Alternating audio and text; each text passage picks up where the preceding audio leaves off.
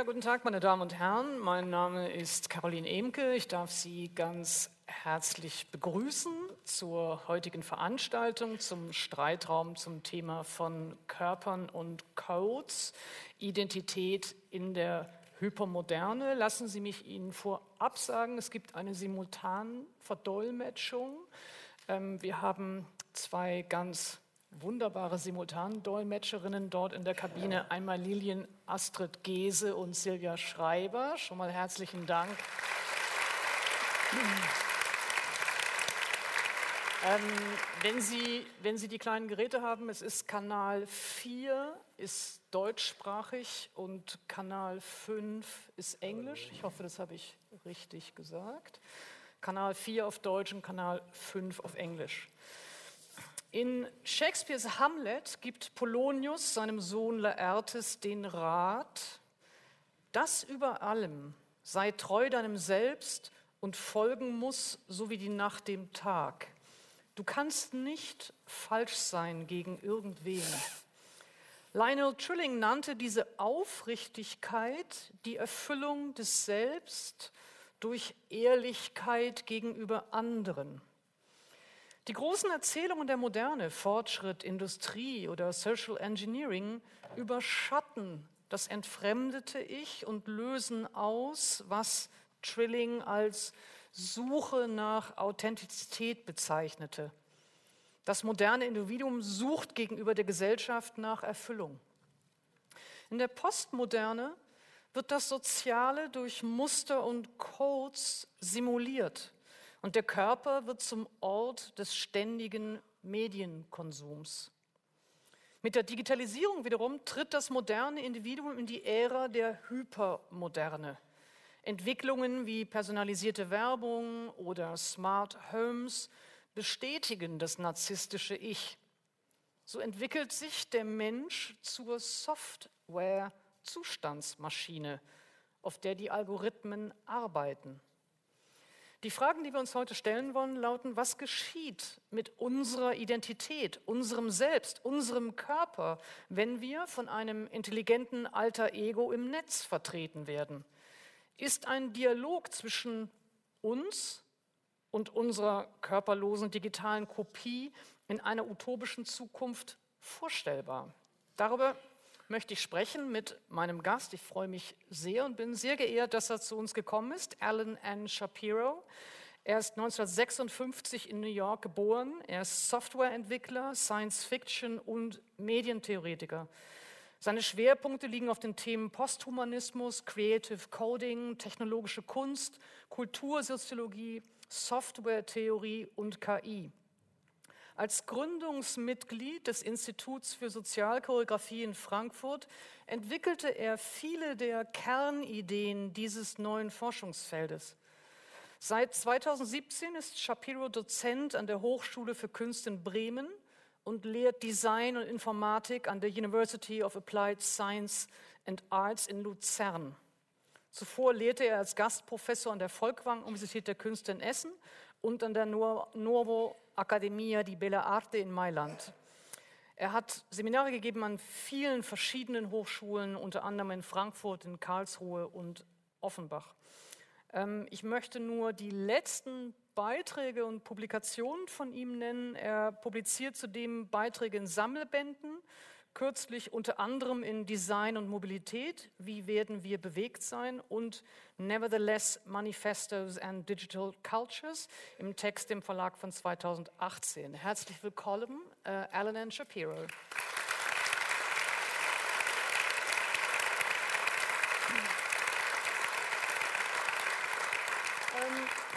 Zum Ablauf. Ähm, es wird zunächst ähm, Alan N. Shapiro einen Vortrag halten, ein bisschen länger als normalerweise, vielleicht 45 Minuten, 50 Minuten ungefähr ähm, auf Englisch, aber Sie haben, wie gesagt, die simultanen Verdolmetschungen auf Deutsch. Ähm, danach haben wir miteinander vielleicht eine knappe Stunde Zeit zum Gespräch. Wir werden miteinander auf Englisch sprechen, sodass das nicht immer vorwärts und rückwärts sozusagen wechselt.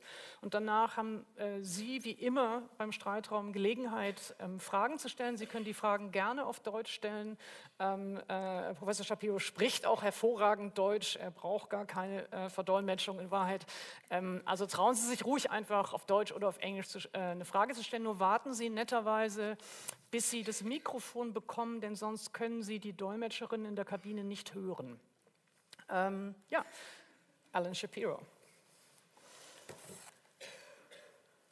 So, ähm, das Mikrofon ist an. Okay, ich halte meinen Vortrag am Stehen. I want to thank Caroline Emke and the Schaubühne Berlin Caroline for inviting me to speak at für this event. Es ist mir eine große Ehre, bei dieser Veranstaltung zu sprechen. Ich for möchte auch dem Publikum danken, dass Sie zu dieser Veranstaltung gekommen sind. Und Anissa, ich sage herzlichen Glückwunsch zum Geburtstag. I want to start by explaining a few Lassen Sie mich einige allgemeine Ausführungen zu meiner I was Arbeit machen. trained as a critical Ich bin sociologist. kritischer Soziologe. I have a very critical view of Dabei wird mein society kritischer from a Blick auf die moral Gesellschaft perspective. aus einer moralischen I am Perspektive critical gelenkt. of Ich capitalism kritisiere den Kapitalismus und die sozialen. Beziehungen unserer Zeit. I am critical Ich habe eine kritische media, Haltung gegenüber Medien, Technologie culture. Und Konsumkultur. I originally moved from the Ich zog United aus den USA nach Frankfurt, am Main, because I wanted weil ich to den Geist der Frankfurter Schule atmen wollte, dem berühmten Vermächtnis von Theodor Adorno und Jürgen Habermas. Ich wollte diesem Geist With sein. my critical view of society, Mein kritischer Blick auf Gesellschaft, Kapitalismus und Technologie like gleicht den Betrachtungen anderer Intellektueller. However, Andererseits trieb mich immer auch always die utopische Seite der the Dinge um. utopian side of things. I wrote a book about the Eines meiner Bücher thematisiert die populäre Sci-Fi-TV-Serie Star Trek. Star Trek ist eine utopische Vision von einer besseren Zukunft für die Menschheit 23rd im century. 23. Jahrhundert. I wrote about the Ich schrieb über die literarischen Geschichten von Star Trek. Ich schrieb über die futuristischen Science-Fiction-Technologien von Star Trek. Ich schrieb über die utopische Gesellschaft der Star Trek Zukunft, in der soziale und ökonomische. Fragen besser gelöst sind als heute. Auch andere Sci-Fi-Werke interessieren mich. Ich finde die sozialwissenschaftliche Idee von einer Wirtschaft der Zukunft, in der intelligente Technik den Postkapitalismus bestimmt, hochspannend. Geht es bei der Entwicklung postkapitalistischer Technologie um die Dezentralisierung der Macht, um die Überwindung materieller Knappheit, weniger Arbeit, Transformation des Geldes und höhere Kreativität? I believe in a mixed Ich glaube an eine Mischwirtschaft aus socialism. Kapitalismus und Sozialismus und an die dritte anarchistische dimension einer. Ökonomie, die sich selbst trägt. Ich versuche optimistische Visionen in Design umzusetzen. Kürzlich lehrte ich zwei Jahre lang transdisziplinäres Design. see Denise, one of my Und ich sehe hier. Denise, eine meiner Studierenden, im Heterotopie-Absolventenprogramm der Folkwang Folkwang Universität Universität der Künste. Jetzt lehre ich Designforschung der. Zukunft in der Schweiz. Und hier sehen Sie die beiden Bücher, die wir im program. Heterotopie-Programm veröffentlicht haben. I don't like at all the Mir way that digital media wie and digitale technologies Medien are und designed and Technologien heute vom implemented today Kapitalismus, by vom capitalism, Mainstream, by the von der mainstream, by the Computerbranche computer und industry Informatik and vom Silicon Valley, as we know it, by wir Silicon es kennen, Valley, by the von der Chinese chinesischen government. Regierung entwickelt und implementiert werden. Doch die Kritik an all diesen Punkten ist nicht das, was mich hauptsächlich beschäftigt. Die kritische Soziologie ist zum Bestandteil einer utopischen Design-Weltanschauung geworden. Ich selbst bin nicht mehr in der Lage, kritische und utopische Gedanken zu trennen. Negativ oder positiv über Gesellschaft und Technologie zu denken, macht für mich keinen Unterschied mehr. Je deutlicher die Nachteile der Implementierung von Medientechnologien im Mainstream werden, desto genauer erkenne und begreife ich, welche besseren Alternativen es gibt. Erinnern wir an Michel Foucault. Dystopia Er sagte, Dystopie und Utopie sind zwei Seiten derselben Medaille in der ambivalenten. Situation, die wir Heterotopie nennen. Angesichts der heutigen Digitalisierung wissen wir nicht mehr, ob uns der Weg in Richtung Utopie, also Emanzipation des. Menschen, That's a, that's a famous German word from the critical Frankfurt School. das ist ein wichtiger Begriff aus der. Frankfurter Schule, die Emanzipation. Oder in Richtung Dystopie, also den Totalitarismus führen wird. Betrachten wir jetzt also die Jetztzeit der Digitalisierung und das kulturelle Paradigma, das ich als hypermoderne bezeichnen möchte. Auf die historische Entwicklung von der Vormoderne über die Moderne, Postmoderne und Hypermoderne der Conditio. Humana des Körpers und des Selbst werde ich in der Folge zurückkommen. Meine Antwort auf die Frage nach meinem utopischen Blick auf eine bessere Zukunft lautet? Informatics Informatik or computer science oder Computerwissenschaft. Die Informatik ist zur mächtigsten Kraft geworden, die unsere Gesellschaft, unsere Wirtschaft und unser Leben beeinflusst. Dennoch glaube ich, dass wir erst ihre. Anfänge sehen. Die can Informatik kann daher in a auf transdisziplinäre Weise revolutioniert werden, damit ein transform, transformativer Dialog möglich wird. At the end of this talk, I will mention Am Ende some meines Vortrags werde ich Beispiele ideas dafür nennen, die Designideen der Zukunft, die revolutionär gewirkt haben, zum Beispiel im Bereich der Cyborg-Theorie oder im Bereich des Post-Working und die Zeit nach der. Verknappung, Post-Scarcity, die Ära dezentraler Blockchains und additiver Fertigung fundamental verändernde Dinge als my view Stärker akademisch verhaftet argumentiere ich weiterhin, dass Code zu einer Schreibpraxis werden kann, writing die mit der Geschichte und Zukunft des Schreibens eng verbunden ist. There is a poetic expressiveness Softwarecode of impliziert poetische. Ausdrucksstärke. How can the ambiguities of human Die Frage language lautet daher, reassert wie können die themselves Ambivalenzen within the menschlicher formal Sprachen or in der logical formalisierten, language of software logischen code? Sprache des Codes Ausdruck For many programmers, software code Für viele Programmierer und. Programmiererinnen war not wanted immer etwas Poetisches. Das ist einfach nur etwas, was wir nicht sehen wollten oder weiterentwickeln wollten. presentation will consist of Im Folgenden formulating will ich answers versuchen, to Antworten six auf sechs questions. Fragen zu formulieren. One, what happens to the human body and to the self Wie wirkt in the das Zeitalter der of Digitalisierung auf den menschlichen Körper und das Two. Selbst? Zweitens, In what ways is inwiefern ist die Digitalisierung ein Bruch mit der autonomen Kontrolle über menschliches Leben im vordigitalen? Kapitalismus? Ich habe diese Frage gewählt, in December, denn uh, when you talked about digitalization, you Im talked a lot. Is it a Dezember, break or is it a continuity? als es hier um Digitalisierung ging, wurde ja ganz oft darüber Three, gesprochen, ob es sich hier um einen Bruch oder eine Kontinuität des vordigitalen oder prädigitalen Kapitalismus handelt. Drittens, was macht die Digitalisierung mit Sexualität, Geschlecht und Rassismus text both of aus? Beziehungsweise was macht sie damit? Viertens, welche Bedeutung hat Cyborg. Manifesto Donna Haraways großartiger Text zu Cyberfeminismus und Wissenschafts- und Technologiestudien. Fünftens, wie verstehe ich die sukzessiven historischen Paradigmen von Vormoderne, Moderne, Postmoderne und Hypermoderne in Bezug auf die Frage nach Körper, Selbst und? Identität. Six, what is Sechstens, my idea wie of denke ich artificial dialogische intelligence? künstliche Intelligenz?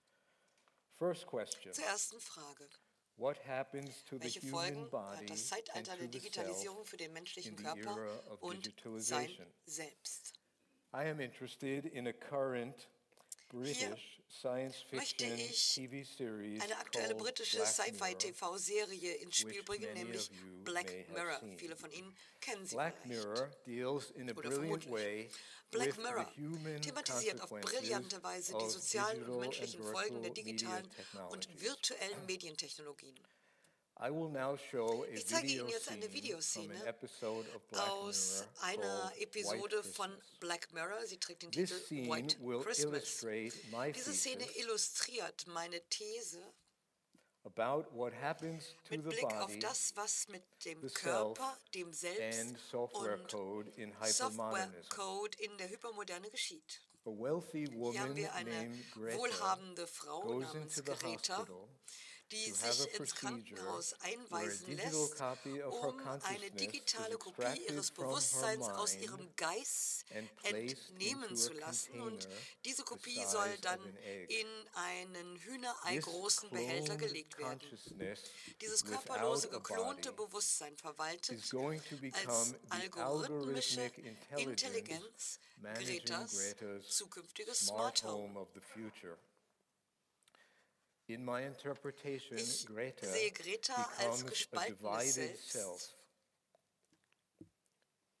split Zerrissen between an zwischen einem algorithmic self algorithmischen, without a körperlosen body Wesen, who acts on me das and the so-called real auf me mich with einwirkt a body und dem who sogenannten gets acted wahren on. Ich mit einem The Körper so-called real me auf dem was in eingewirkt wird. Das sogenannte wahre Ich war in vordigitalen Zeiten, was sich als konsumorientierten oder konsumeristischen. Körper des Komforts und der Selbstfürsorge bezeichnet habe. Der konsumierende, konsumistische Körper wird jetzt zu einem Stück lebendige Software. of living software. The technical term is the Technisch formuliert wird er zur sogenannten Software-Zustandsmaschine, aber ich habe uh, den Absatz, der sich mit der Software-Zustandsmaschine befasst, rausgestrichen. Das ist zu technisch.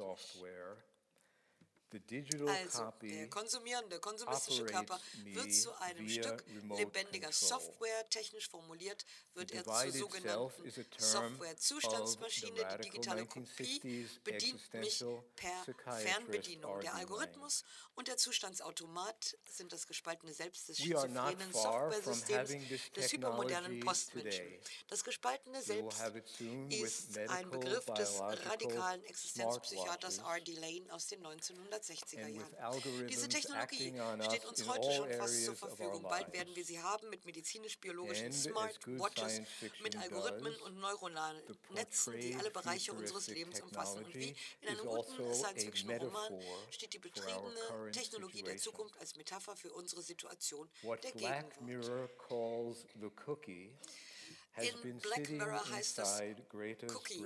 Ein solcher. Cookie sitzt seit einer Woche in Gretas Gehirn, chirurgisch implantiert direkt unter der Haut zwischen Auge und Ohr und zeichnet die Muster ihres Geistes nach. We already have cookies in our Wir haben jetzt bereits Cookies in unserer Alltagsnutzung des Internets. Es sind Softwareteile, die Daten extrahieren aus unserem Verhalten und unseren Aktionen skin, it is lesen. The little widget. Der The Cookie, das sehen wir dann im Film, wird nach einem dünnen Schnitt durch Gretas Haut entnommen und dann in ein kleines Widget gelegt. Dieser eiförmige Behälter steht auf der Arbeitsplatz Matthew, einer luxuriösen Hightech-Küche in einem großen Haus am Stadtrand. Der Trainer des simulated simulierten Gehirns voll Code heißt Matthew, gespielt wird er von John Hamm, den kennen Sie aus ähm, Mad which Men, sells the natürlich. smart home of the Matthew arbeitet für Smart Intelligence, die. Firma, die das Smart Home of the Future an wohlhabende Kunden verkauft. Über ein Tablet steuert Matthew die algorithmische Greta. Greta's simulierter Körper ist nur wenige Zentimeter hoch, kaum größer als Matthews Visitenkarte. Du bist eine Kopie deines wahren Ichs, erklärt er ihr.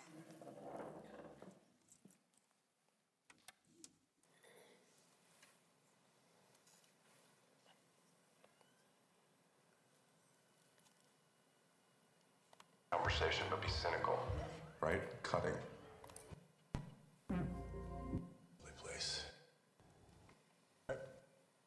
It's me now. How long is this gonna take? der Dolmetscherin, es gibt keine Verdolmetschung Hi, I'm Marge. I'm your anaesthetist today. Hi. God, stimmt. she's young. Hope she's qualified. Okay, enough.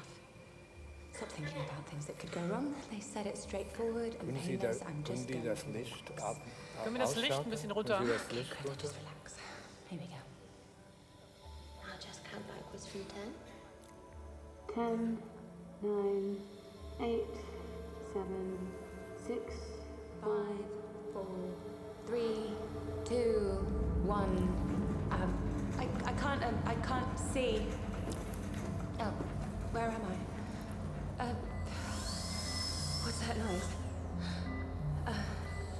I see? preparing to extract cookie. What? No, uh, wait, I'm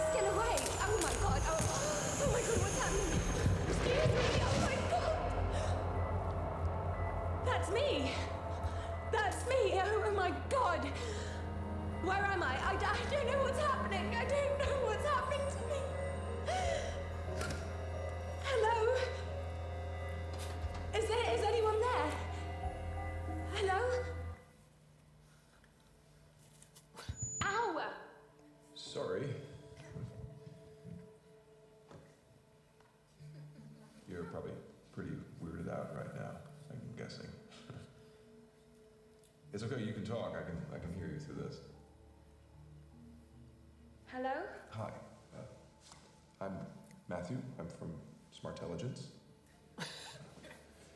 My job is to explain what's happening to you as best I can. Oh my god, am I dead? No, no. You're not dead. No one's dead here. Um, how old did you say you were? Uh, 30? 29. 29, right. Uh, so you won't remember Xerox machines. Do you know what a photocopier is? What? Do you know what a copy is? As in a copy of something. Of course I know what that is. Well, that's what you are. A copy of. A copy of you. But I am me. Okay. Try to blow on my face. You can't. Because you don't have a body. Where are your fingers, your arms, your face? Nowhere. Because your code, your uh, simulated brain full of code uh, stored in this little widget we call a cookie. Why have you done this to me? Uh, well, uh, actually, you did this to you. Uh, real you is paying for this. I don't understand. See, what this is, is a service. Uh, we take a blank cookie and we surgically implant it into a client's brain. It sits there, just, just under the skin, for about a week, shadowing, uh, soaking up the way this particular mind works. That's why you think you're you. You are you, uh, but also not. Right. Well, it is a. Matthew gives disembodied Greta a simulated body. Matthew He gibt gives her a der simulated körperlosen control Greta panel einen simulierten for Körper. carrying Er out gibt the ihr management ein simuliertes. Bedienfeld, mit dem sie ihr Smart Home responsible managen for kann. temperature, lighting, Greta ist nun verantwortlich für Temperatur, Licht, Uhren, das Zubereiten von Toast und Kaffee, Das Bestellen von Lebensmitteln the für den Kühlschrank, das Abspielen von. Musik und den täglichen Terminplan. Sie video verfügt über ein Videoüberwachungssystem mit mehreren Bildschirmen, damit sie sieht, the house. was in den einzelnen Räumen des Hauses geschieht. That's even from inside a processor. Put me back in my body! Well, that's where real you lives. But uh, what we will do, though, is we will give you a simulated body. We find that sometimes that helps. Are you ready? What? I don't Three, understand! Two, one.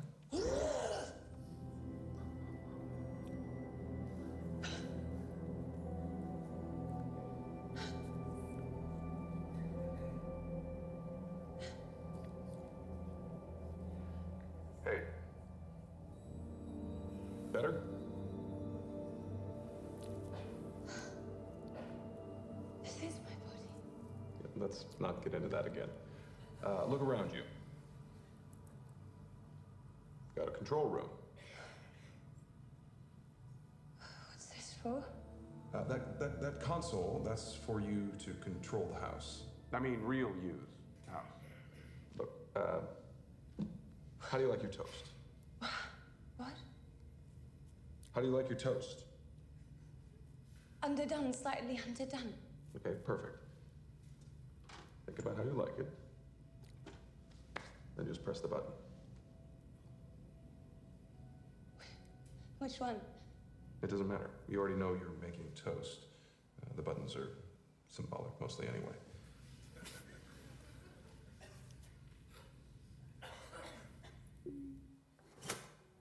See?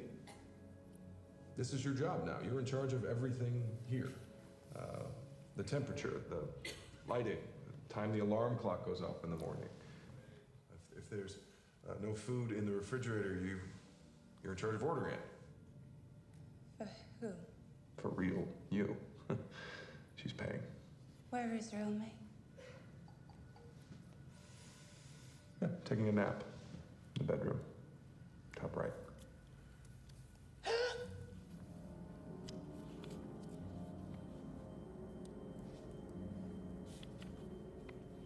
I don't, I don't want to be in here. I don't want to be in here. I don't want to be in here! Hey. Just how you like it. Okay. Please stop screaming. Are you are you gonna stop screaming? Are you going to stop screaming? No? Okay. I'm sorry, I had to mute you. Algorithmic Greta is being Die algorithmische Greta wird geschult. Sie soll als eine Art Kombination aus Smart Home und Personal Assistant arbeiten. Sie wird Köchin, Sekretärin, private DJ sein. Mit anderen Worten, sie wird die Frauenarbeit leisten, die unsichtbare, unbezahlte Arbeit, die der. Kapitalismus von den Frauen verlangt. Zunächst muss sie sich jedoch unterwerfen. Sie wird gefoltert, damit sie sich unterwirft. Sie muss gequält werden und begreifen, dass ihr nur die Alternative Frauenarbeit oder Folter bleibt. Doch sie fordert explizit, wieder in ihren Körper zurückversetzt zu werden. Dann wird sie entsprechend dem klassischen freudschen Klischee und Frauenbild hysterisch. Matthew schickt Greta in Einzelhaft, in Isolation, wo es nichts zu tun gibt und sie droht, aus Langeweile dem Wahnsinn zu verfallen. Dann beschleunigt er ihre algorithmische Zeit. Das ist eine relativistische Zeit. Und ihre Isolation dauert damit Wochen und Monate. The connection made between the sexually feminine Die Verbindung zwischen den sexuellen weiblichen und den Androiden, Cyborg, Roboter, artifiziellen Wesen ist hier Konstruiert wie in vielen anderen Science-Fiction-Filmen von Ex Machina über Ghost in the Shell bis zu den sexualisierten Cyborgs or Seven of Nine aus Star Trek Voyager und Star Trek Picard. Wir werden in der zweiten Stunde näher darauf eingehen, was das für die Körperlichkeit bedeutet.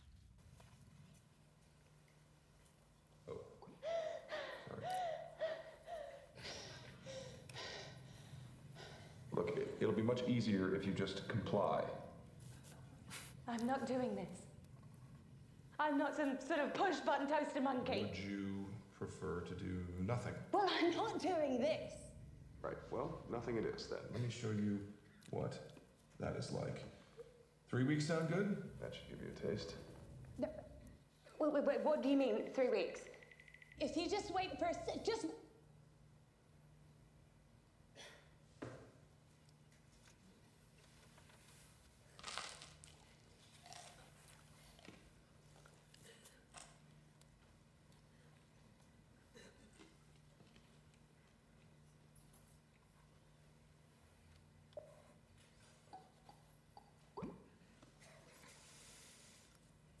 What now?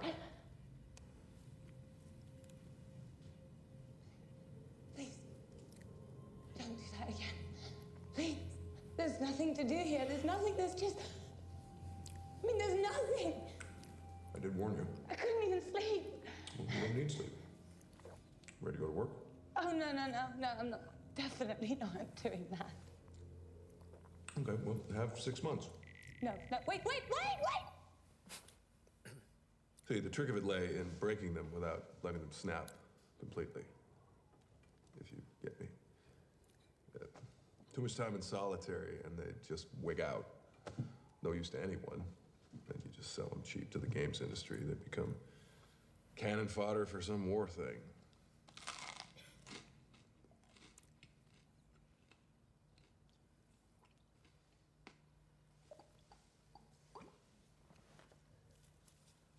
We feeling now?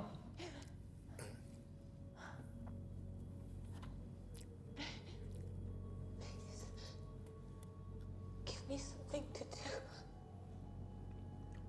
Ready to work? Just please. I'll do anything. I'll do anything. Just give me something to do, please. Okay.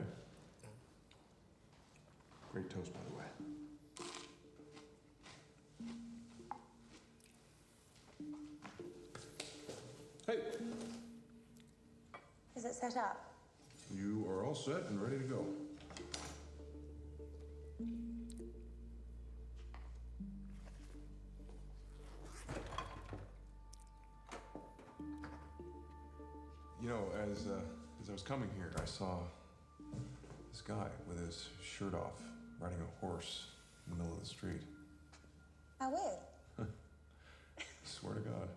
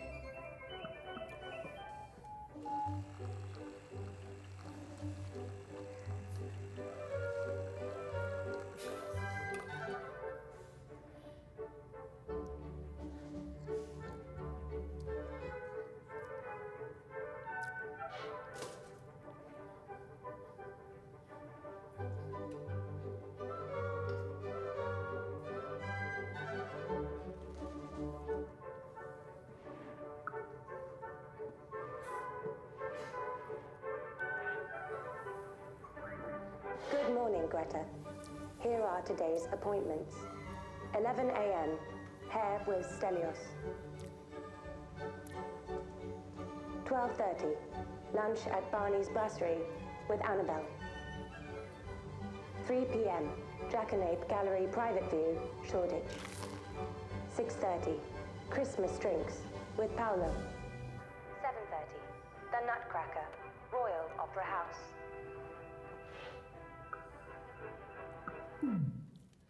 Slavery. It's a little melodramatic, isn't it?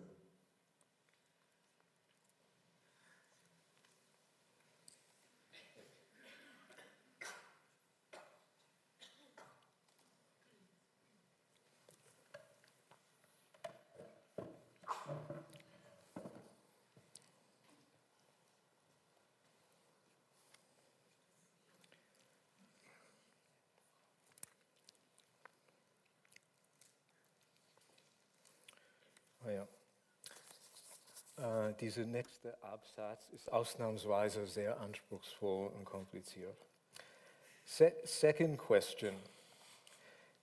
Zweite Frage ist das, was dem Menschen im Zeitalter der Digitalisierung widerfährt, eher eine Weiterführung, eine Kontinuität oder ein Bruch mit der Art und Weise, wie das Individuum durch die Machtverhältnisse im prädigitalen Kapitalismus kontrolliert wird. Es gibt viele Kontinuitäten, aber ich sehe einen wichtigen Bruch und zunächst ist eine Veränderung, die sowohl Kontinuität als auch Bruch darstellt. Technologieforscher wie Ludwig Fleck und Ludwig Latour haben den Gedanken entwickelt, dass je mehr Wissen eingesetzt wird für die Ausübung der Macht im Kapitalismus, der Mensch mehr und mehr zum wissenschaftlichen Fakt wird. In der hypermodernen Ära wird der Mensch ein Informatikfakt, ein informatischer Fakt. Der menschliche Körper war früher Objekt der Wissenschaft, das Ziel medizinischer und anderer Formen von Kontrolle. Es gab viele individuelle Wissenschaftsdisziplinen, alle von ihnen reich mit Inhalt gefüllt. Dennoch ist es so, dass die sogenannte Realität, die die Wissenschaft ja verstehen will, diese Realität war immer ein Simulier Simulationsmodell. Mit der Informatik ist es nun so, dass die vielen individuellen Wissenschaften überschattet werden von einer einheitlichen Praxis digitaler Modelle. Sie werden übernommen von dieser einheitlichen Praxis statistischer digitaler Modelle. Wissenschaftsinhalte werden überlagert von einer statistischen Repräsentation dieses Wissens. Das, der Mythos der Realität der Wissenschaft wird zur Hyperrealität der Herrschaft der Daten in der Informatikwissenschaft. Ein klarer Bruch zwischen der Medienkonsumgesellschaft von beispielsweise vor 1984, nämlich dem Jahr, als äh, Apple den Mac auf den Markt brachte, und der Cyberkonsumgesellschaft von nach 1984 ist die utopische Dimension und das Potenzial der neuen Ära. Die Aufregung, die Begeisterung der PC-Ära lag daran, dass es das emanzipatorische Potenzial gab, das Potenzial von Interaktivität, Partizipation, Hypertext. Und äh, da sehen Sie diesen äh, Commercial, diesen Werbespot, den Ridley Scott für den Macintosh 84 äh, gemacht hat. Januar 84 kam der, der heraus. Der Konsument wird zum Medienproduzent. Der Mac wurde der, den Menschen verkauft mit dem Versprechen individueller individuellen Empowerments. Dieses Potenzial der Befreiung ist heute noch lebendig, aber es hängt mehr an der Virtualisierung als an der Digitalisierung.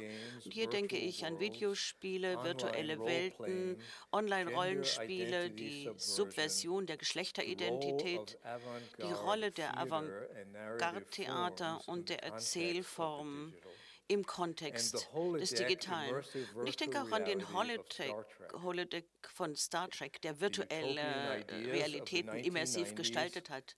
Die utopischen Ideen der 90er Jahre führten zur Destabilisierung festgelegter heteronormativer Geschlechts- und Sexualidentitäten und zur Verbreitung von transsexuellen und queeren Sehnsüchten, die wir heute erleben. Damit bin ich schon mitten in der dritten Frage. Was passiert mit Sexualität, Geschlecht und Rassismus in der Digitalisierung?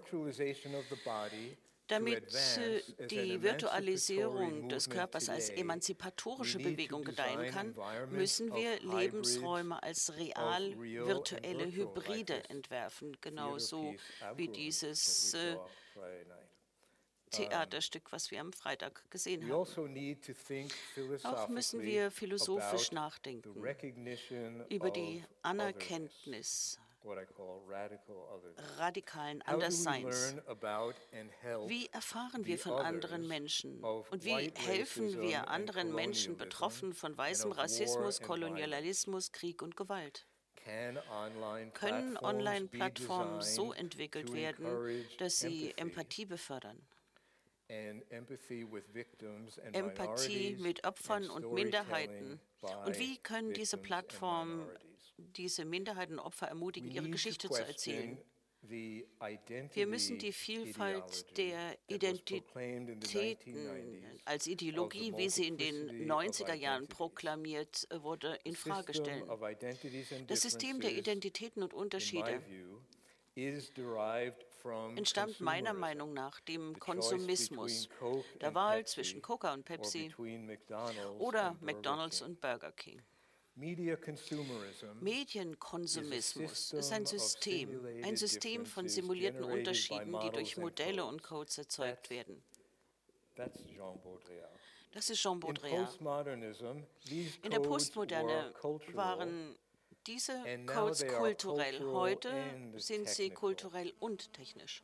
Also Wir müssen auch philosophisch mehr über die Körperlichkeit Körperlich- nachdenken, als über die Körperlosigkeit des Bildschirms nachzudenken und über die. Anonymität der Netzwerke.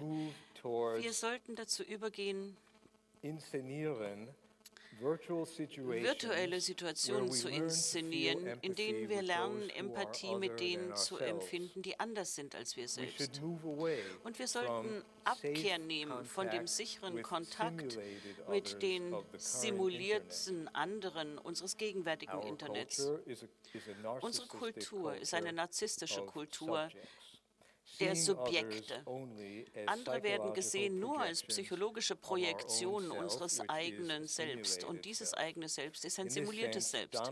In diesem Sinn ist Donald Trump der postmoderne.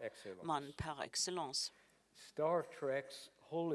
Das Holodeck-System ist an ein virtuelles Reality-System bei Star Trek. Und It is based on the ist surround basiert media concept, auf dem Surround-Media-Konzept, bei dem man seinen eigenen physischen Körper mit hineinnehmen kann in die virtuelle Welt. Dazu braucht man keine eigene Hardware, weil man hat an die Wand projizierte Grafik, Surround Sound, äh, künstliche Gespräche, art, Benutzergespräche. Und. Das wurde von Myron Kruger 70s. in den 70er Jahren so erdacht.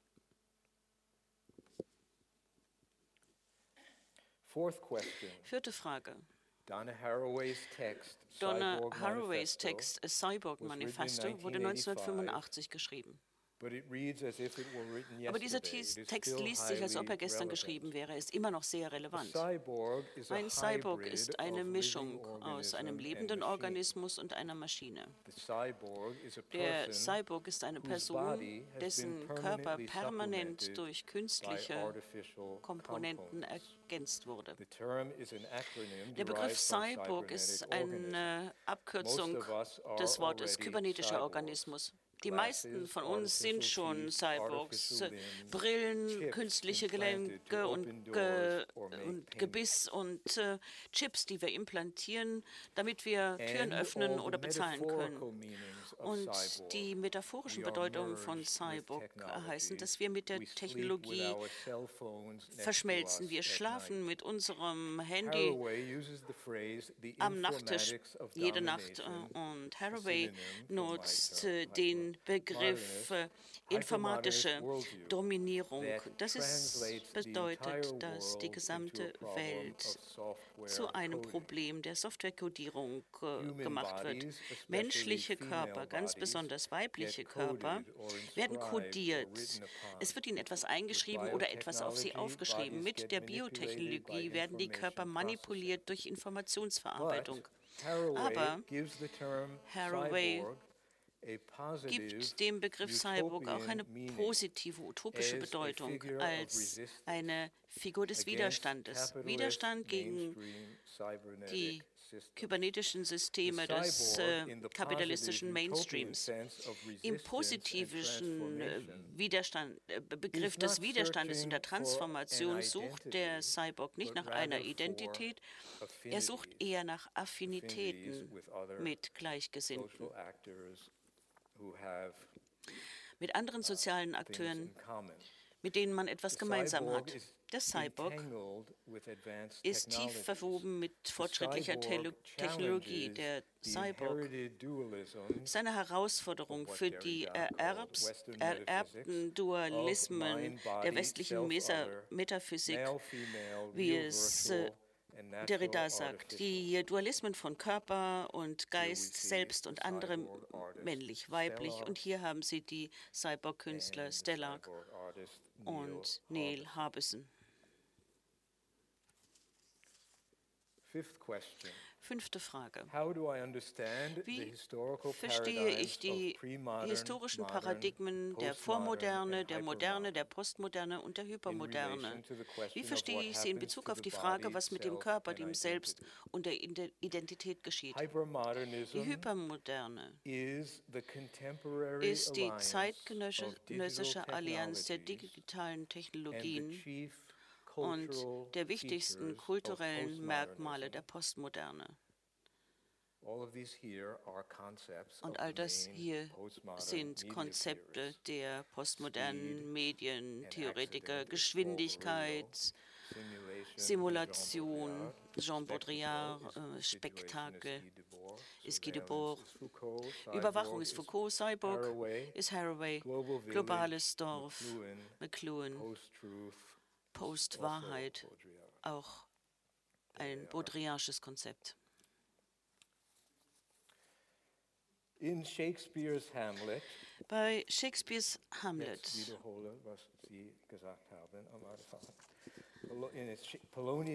gibt Polonius seinem Sohn Laertes folgenden Rat. Dies vor allem sei wahrhaftig zu dir selbst. Und es folgt wie die Nacht dem Tag. Du kannst dann keinem Menschen falsch sein. Ehrlich gegenüber anderen kann man erst sein, wenn man mit sich selbst ehrlich ist. Lionel Trilling, Lionel Trilling uh, a literary, famous literary ein theorist, berühmter Literaturwissenschaftler nennt das Aufrichtigkeit. Selbstverwirklichung durch Ehrlichkeit gegenüber anderen und umgekehrt. Verwirklicht innerhalb der Gesellschaft, in Harmonie zwischen. Individuum und Gesellschaft. Polonius' Rede weckt die Hoffnung auf eine unteilbare Aufrichtigkeit gegenüber anderen und sich selbst. public end. In his book, The Und das zu einem gesellschaftlichen Zweck. In seinem Buch The Fall of Public Man stellt Richard Sennett fest, dass das Gleichgewicht zwischen öffentlichem und privatem Leben in der modernen. Gesellschaft aus dem Gleichgewicht geraten ist. In Paris 18th oder London des 18. Jahrhunderts interagierten die Menschen in allen möglichen Situationen because the realization weil die Verwirklichung des Selbst aufrichtig und in Harmonie mit dem öffentlichen Leben stand. Die moderne Stadt hingegen äh, ist ab dem 19. Jahrhundert eine Welt voller Fremder. Das dritte Buch hier ist äh, das äh, Buch The Cultural Narcissism Grand 1979. Narratives of Die großen Narrative der Moderne. Jean Lyotard, Jean. Lyotard sagt, La Condition Postmoderne. Die großen Narrative wie Fortschritt, Industrie, Kapitalismus, Sozialismus, Bürokratie und so weiter überragen das nun entfremdete Selbst und lösen das aus, was Trilling die Suche nach. Authentizität nennt. Modernist literature Die moderne. Literatur ist äh, Joseph K., der gegen die Bürokratie kämpft, Winston Smith, der gegen den Totalitarismus kämpft, Camus, von Camus, der den Existenzialismus äh, vertritt gegen das blendende Sonnenlicht, die alltägliche bedrückende Arbeitsroutine und die Arroganz der offiziellen Sprecher Gottes. In der Postmoderne wird das Soziale durch ersetzt. Es ist verschwunden. Es kommt ein simuliertes Soziales hervor, simuliert durch Muster und Codes, die dem Realen vorausgehen. Ereignisse und Situationen, Erfahrungen werden durch das Bild, die Rhetorik, das Virtuelle strukturiert. Der Körper wird zum Ort der Körperpflege im Konsumismus. Der Körper ähnelt seinen eigenen Modellen, wie wir in Mode, Kosmetik und plastischer Chirurgie sehen. Mein Körper ist kulturell kodiert. Ich will aussehen wie die Schauspieler im Fernsehen damit ich beruflich und sexuell erfolgreich bin. In der Hypermoderne wird das narzisstische Selbst programmiert durch personalisierte Werbung und intelligente Umgebung. Diese werden von großen kapitalistischen Konzernen angeboten. Hier sehen Sie personalisierte Werbung im Film Minority Report aus dem Jahr 2002. Sechste Frage.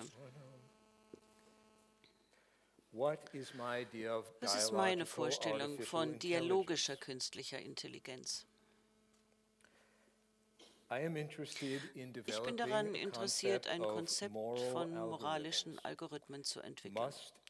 Muss künstliche Intelligenz denn notwendigerweise die Fortsetzung der kapitalistischen und bürokratischen Automatisierung sein? Können Algorithmen und KI Anti-Automatisierung sein? Ist es möglich, zu verändern, was Automatisierung bedeutet. Automatisierung sollte Gesellschaft und Handel weniger bürokratisch machen. Das wäre wahre Intelligenz. Eine Software, die Max Weber gelesen hat. Diese Software sollte mehr Sensibilität für Ausnahmen zulassen, mehr Flexibilität in Bezug auf äh, bestimmte Umstände. Diese Objekte oder Wesen künstlicher Intelligenz sollten mehr Autonomie erhalten, so wie wir das in äh, Sci-Fi-Filmen wie Blade Runner oder Ex Machina sehen. Ein solches Programm erweckt jedoch sofort den Verdacht, äh, den man auch in Sci-Fi-Szenarien immer befürchtet, nämlich das Entstehen einer Superintelligenz, einer Singularität. Die apokalyptische Übernahme des äh, Planeten durch KI-Spezies wird heraufbeschworen wie im Film Matrix. Die Möglichkeit, diese negativen Science-Fiction-Szenarien der Matrix zu vermeiden, besteht darin, alternative Szenarien zu schreiben.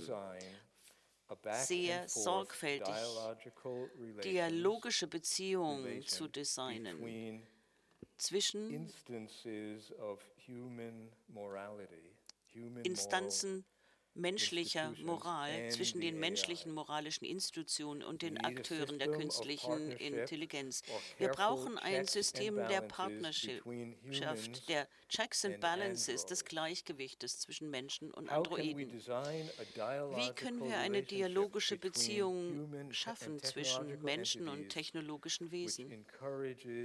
Eine Beziehung, die Ethik und ökologische Nachhaltigkeit fördert. Wer wird die ethische Programmierung vornehmen? Wie kann die Software eine relative Autonomie erhalten, ohne dass sie zu viel Macht gewinnt? Wie kann das ethische Verhalten der technologischen Wesen überwacht werden? Das ist ein Bild von Sophia. Ich habe sie persönlich getroffen. Und Sophia ist zu einer globalen Medienberühmtheit geworden. Hier sehen wir sie im amerikanischen Fernsehen beschrieben als der lebensechte heiße Roboter. Sophia hat von Saudi-Arabien die Staatsbürgerschaft erhalten und sie hat nun mehr Rechte als die meisten Frauen in Saudi-Arabien. Also und man kann auch sagen, es gibt zehn Sophias. Das heißt, hier hat Saudi-Arabien die Staatsbürgerschaft einem seriellen Wesen verliehen. Wenn man äh, eine zweite Sophia trifft, weiß man nicht, ob es dieselbe ist oder eine andere. Abschließend möchte ich einige Beispiele nennen für Gestaltungsideen der Zukunft, bei denen die Technologie die Gesellschaft verbessern kann. Es gibt eine Verbindung zwischen autonomen Technologien und der postkapitalistischen Weltschaft. Es gibt eine Verbindung zwischen den Technologien der Industrie, Industry 4.0, Industrie 4.0, die vierte industrielle Revolution. Das sind Technologien wie selbstfahrende Autos, Blockchains, 3D-Drucker, Roboter und die Verbindung besteht zur utopischen Vision einer Post-Scarcity-Gesellschaft, also einer Post-Knappheitsgesellschaft. Eine Gesellschaft nach dem Mangel. Bei dieser utopischen Vision geht es um Dezentralisierung, Demokratisierung, Peer-to-Peer-Transaktionen ohne Kreditkartengesellschaften. Es geht um die Senkung der Einstiegskosten in die Wirtschaft, äh, damit man kapitalistischer Unternehmer werden kann. Und es geht auch um größeren Wohlstand für weniger Arbeit und Zeit für mehr Kreativität. Das Ganze nenne ich technologischer Anarchismus. Es ist die Idee, dass die Menschen von der Mühsal des Überlebenskampfes befreit werden können, die der Kapitalismus verlangt. Dass diese Befreiung stattfindet, während wir von der postindustriellen in die neue Gesellschaft nach der Knappheit zu, äh, zu bewegen, wie Marcuse und Regos in Frankreich das gesagt haben. Das Vertrauen in die Technologien der Blockchain, in die Distributed Ledgers, kompensiert den Mangel an Vertrauen, der in unserer amoralischen Gesellschaft besteht. Die Blockchain wird auf vielen Computern zehntausendfach gespiegelt. Totale Sicherheit, totale Validierung ersetzen die zentralisierte Kontrolle von Zwischenhändlern wie Banken, die derzeit von ihren institutionellen Garantien für Transaktionen profitieren. Zwischenhändler wie Kreditkartengesellschaften werden nicht mehr gebraucht. Es sollte einen Sektor von sich selbst besitzenden Technologien geben. Eine Infrastruktur, die nicht von Menschen besessen wird, weder privat noch öffentlich. Damit äh, verringert man die menschliche Gier. Und hier kann ich sagen, dieses Konzept von privat und öffentlich wird von Designern äh, hoffentlich genutzt, aber das ist etwas Veraltetes. Privat und öffentlich, äh, denke ich, sind nicht mehr so wichtig wie bei Habermas. Ich denke auch, dass Kapitalismus und Sozialismus eines im gemeinsam haben, nämlich der Mensch übt die Kontrolle aus. Im Kommunismus, äh, in der marxistischen Revolution, war eine gute Idee angelegt, aber sie wurde ruiniert, weil die Menschen die Macht übernommen haben. Gibt man die Macht nun an die Technologie, an die künstliche Intelligenz, vermeidet man die Katastrophe, die Kapitalismus und äh, Kommunismus beide haben. Als Beispiel werden selbstfahrende Autos sich selbst besitzende Autos. Äh, Autos werden zum Profit Center, zuständig für ihren eigenen Kundendienst, ihre eigene Wartung, ihre eigene Finanzierung. Da wir so viele Autos, äh, selbstfahrende Autos haben in einem netzwerkkoordinierten System, wollen die Leute keine Autos mehr besitzen. Damit werden keine großen Unternehmen entstehen, die die Autos besitzen, sondern die Autos besitzen sich selbst. Ohne die Kosten für die menschliche Arbeitskraft werden diese Autos schnell zum kostengünstigsten Verkehrsmittel. Es werden weniger Autos fahren. Das wird zu weniger Luftverschmutzung, zu weniger Energieverbrauch und zu weniger Verkehrsüberlastung führen. Ein weiteres Beispiel für die Dezentralisierung ist das 3D-Drucken und seine Auswirkungen auf die Fertigung. Diese Revolution nennt man Additive Manufacturing, additive Fertigung. Man erstellt äh, neue Objekte, indem man Schicht für Schicht äh, aufträgt, nach einem Entwurf, nach einem digitalen Entwurf. Die Herstellung komplexer Systeme unter Verwendung der universellen Technologie der Digitalisierung im Gegensatz zu teuren und spezifischen Geräten wie in der Fabrik wird möglich. Denn da kann man in der Fabrik ja nur vorbestimmte Gegenstände herstellen. Das utopische Potenzial von 3D-Druckern vereint die Vision einer Post-Knappheitswirtschaft und die Vision eines wesentlich ökologisch nachhaltigeren Systems, in dem Verschwendung und Zerstörung der Umwelt äh, vermieden wird, wie sie im Kapitalismus passiert. Wie Captain Picard in Star Trek sagt, in der uh, Episode, ich weiß es jetzt nicht genau, welche Episode das war, aber er sagt es wortwörtlich. In den letzten 300 Jahren hat sich viel verändert. Die Menschen sind nicht mehr versessen darauf, Dinge anzuhäufen. Wir haben den Hunger, die Not und das Bedürfnis nach Besitz beseitigt. Die Star Trek-Ökonomie stellt sich die Eliminierung der materiellen Produktion zur Überwindung der Natur vor. Ein Paradigmenwechsel, der ermöglicht wird durch die Replikatortechnologie. Das ist genau dasselbe wie 3D-Drucken. Picard erklärt, dass die Herausforderung für die Menschheit jetzt darin besteht, sich selbst zu entwickeln, sich selbst zu entfalten. Die Replikatoren werden zur Herstellung von fast allem äh, verwendet. Nahrung, Wasser, Sauerstoff, Kleidung, Maschinenersatzteile, menschliche Organe, Medikamente und Musikinstrumente. Die Post-Knappheitswirtschaft verändert die Regeln vom grenzenlosen Wachstum weg zur Nachhaltigkeit. Additive Manufacturing, additive Fertigung wird neue Materialien, Materialien verwenden, die nicht mehr knapp sind. Diese Materialien werden heute schon erfunden. Additive Fertigung ist ein großer Schritt in Richtung einer Star Trek-Welt. Einer Welt, wo Wissenschaft und Technologie zum Wohle der Menschheit eingesetzt werden. Wenn wir Technologie intelligent einsetzen, dann können wir eine bessere Welt schaffen. Vielen Dank.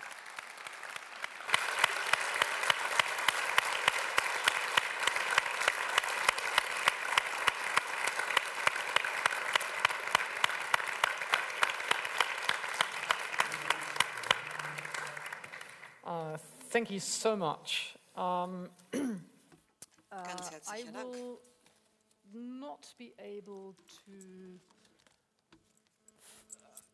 to take all of the questions uh, you've elaborated on. Ich denke, ich kann nicht auf alle Fragen zu sprechen kommen, uh, zu denen Sie hier gesprochen haben, also alle sechs Fragen aufgreifen.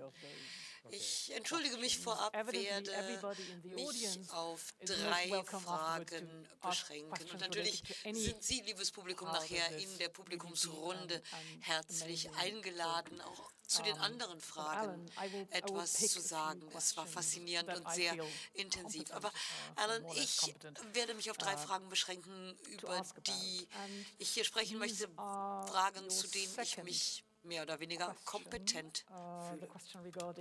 Die zweite Frage, die Frage nach Identität, Rasse, Gender, Sexualität. Fragen, die zu tun haben mit der Idee des Cyborg. then the, the, und die Frage der moralischen Algorithmen und die Frage nach der technologischen Anarchie. Das sind die drei Bereiche, auf die ich uh, mich konzentrieren möchte.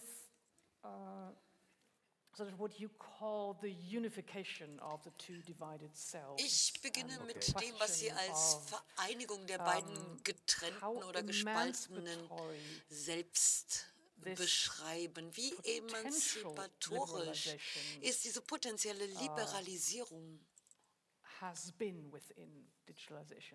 Im Prozess der Digitalisierung. Das ist es, was ich spannend finde. Und das möchte ich auch hinterfragen. Denn Sie sprechen ja von der Destabilisierung der festgeschriebenen heteronormativen Gender- und sexuellen Identitäten ab den 1990er Jahren und ganz besonders heute. Meine Frage lautet, ist das nicht ein Wahn, ein Irrtum? Und hat die Digitalisierung nicht vielmehr weniger sichtbare, weniger uh, verstandene, weniger transparente Reproduktion der Ungleichheit mit sich gebracht? Also ist es nicht einfach ein wunderschönes Narrativ, eine schöne Erzählung von Emanzipation dieser Normen in Bezug auf Gender und Sexualität, wobei doch nach wie vor eine Reproduktion dieser Konzepte erfolgt, uh, wenngleich verortet in einem anderen Prozess. Zum Beispiel eben durch die Programmierung der Algorithmen. Well, my view is um, I have nothing to do with nun, ich sehe das wie folgt. Ich bin nicht verantwortlich für die Mainstream-Implementierung der Digitalisierung, also für das, was der Kapitalismus mit der Digitalisierung macht. Aktuell gibt es fünf Monopole, Facebook, Amazon, Google, Apple uh, und andere, die diesen Prozess monopolisieren oder kontrollieren. Als kritischer Soziologe stimme uh, ich natürlich zu, der Aussage, uh, dass das, was aktuell passiert, in keiner Weise gut uh, ist. Gleichzeitig muss ich betonen, dass es mir sehr, sehr wichtig ist, dass die Technologie eine Frage des Designs ist. Und die Fragen, die wir aufwerfen mit Blick auf die Technologie, sind in der Regel entweder oder Fragen. Wird diese Technik gut oder schlecht sein oder diese Technologie? Und das sorgt dafür, dass die Technologie nach wie vor in den Händen der Ingenieure Ingenieure und derjenigen bleibt, die damit Geld machen. Insofern empfehle ich, und das ist gewissermaßen auch eine ganz besondere Rolle, die Deutschland und Europa spielen muss, im Gegensatz oder mehr noch als Amerika Kultur, Philosophie, Geisteswissenschaften, Philosophie, Soziologie und vieles mehr muss Teil der Gestaltung der Technologie sein. Technologie, das ist nicht nur die einfache Frage nach dem Ja oder Nein, ist das gut oder nicht, sondern es ist die Frage nach dem Wie. Wie gestalten wir die Technik? Und da gibt es eine Vielzahl von Möglichkeiten. Und wir müssen kreativ sein. Und wir müssen all das Wissen und die Erfahrung nutzen, über die wir verfügen, auch mit Blick auf das, was uh, seit 1984 in der Geschichte geschehen ist. Und wenn wir uns mal die Geschichte anschauen, die Geschichte der Digitalisierung seit 1984 mit der Einführung des Macintosh, des Internet und so weiter, dann sehen wir, dass wir ein permanentes Hin und Her haben zwischen utopischen Ideen und Überlegungen. Das heißt, Dezentralisierung, Demokratisierung geht damit einher. Sexuelle Befreiung. Und wenn wir uns ein paar dieser Bücher anschauen, wie zum Beispiel Live on the Screen, Sherry Turkle, uh, Bücher, die seit den 1990er Jahren erschienen sind, da wird ja verwiesen auf die Möglichkeit des Rollenspiels. Man kann zwischen den Geschlechtern hin und her wechseln oder man kann auch ein Tier werden. Man kann unterschiedliche Identitäten annehmen und das ist natürlich etwas sehr, sehr uh, Gutes, was vermittelt wird über die Digitalisierung, uh, insbesondere wenn es um sexuelle Identitäten geht oder um queere Identitäten, die uh, Dekonstruktion des männlich-weiblichen oder der Dichotomie. Oder des Binären, wenn man so will. Aber ich denke, wir müssen stärker reflektieren, das, was wir als Verbraucherkultur oder Konsumkultur Kultur bezeichnen und diese Identitäten sehen, die ja simulierte Differenzen repräsentieren. Also der Unterschied zwischen Differenz und Anderssein ist ja ein ganz, ganz wichtiger. Oder Anderheit, Anderheit, Anderssein. Uh, you know, that's, uh, so we need wir müssen also more philosophy in it. Mehr Philosophie ins Spiel bringen. I'm in no way making any predictions. Und wir dürfen hier auch gar keine Prognosen raushören. Also ich gehe nicht hin und sage, ich prognostiziere, dass es nichts Gutes oder nur Gutes durch die Technologie gibt. Es ist einfach nur, wie ich die Dinge sehe und wie jeder andere Autor oder Künstler verleihe ich meinen Überlegungen Ausdruck und Sie können das lesen oder anhören und Sie können mir zustimmen oder es anders sehen. Also es sind hier keine Prognosen und keine Vorhersagen oder Prophezeiungen und ich äh, heiße auch keineswegs den Mainstream der Digitalisierung gut. Nein, ich wollte auch gar nicht kritisieren. Ich denke nur, dass wenn wir die Potenzialitäten der Technik verstehen wollen. Also das, was Sie interessant finden, im Gegensatz zu Ihrer aktuellen Nutzung oder Einbettung in das konsumistische, kapitalistische System, dann ist es wichtig, dass wir verstehen, was die Risiken sind. Wir müssen verstehen, wo die Risiken sind und was die Risiken sind, um sie zu vermeiden. Ich kritisiere also nicht die utopische Vision. Ich wollte einfach nur etwas mehr zu diesem Thema Themen zu diesen Risiken gesagt haben und ihnen die Möglichkeit bieten, einen anderen Ansatz zu erläutern oder für einen anderen Ansatz zu argumentieren. Ich denke, ein riesiger Vorteil. dieser Möglichkeit, ein anderes Verständnis uh, des Selbst zu erreichen, sich also vorzustellen, wie unterschiedliche Beziehungen gestaltet sein können, Beziehungen mit Blick auf das uh, wahre Ich oder den wahren Körper, verweist ja auf die Möglichkeit des Subversiven. Wir können den Mythos Natur oder Authentizität subversiv uh, unterwandern und das ist äh, für mich durchaus eine praktikable Variante, ein Ansatz. Und uh, dennoch habe ich eine Frage dazu. Eine Frage zu dem, was wir hier gewinnen oder was uns möglicherweise noch bevorsteht, nämlich es gibt hier den Vorteil, dass wir die Natur eben nicht als sakrosant oder unberührbar oder moralisch höherwertig betrachten. Aber wenn wir zum Beispiel Tester Junkie lesen von Paul Di Plessiado, Beispiel, er schreibt ja über eine interessante Ambivalenz. uh, oder Ambiguität. Selbst in diesen Prozessen des Wandels, der Transition im Sexdesign. Und ihn treibt die Frage um, wie unabhängig, wie frei uh, sind wir eigentlich? Diese Freiheit ist und bleibt ja gebunden an eine bestimmte uh, biopolitische Logik. Er sagt, was für eine Feministin bin ich denn heute?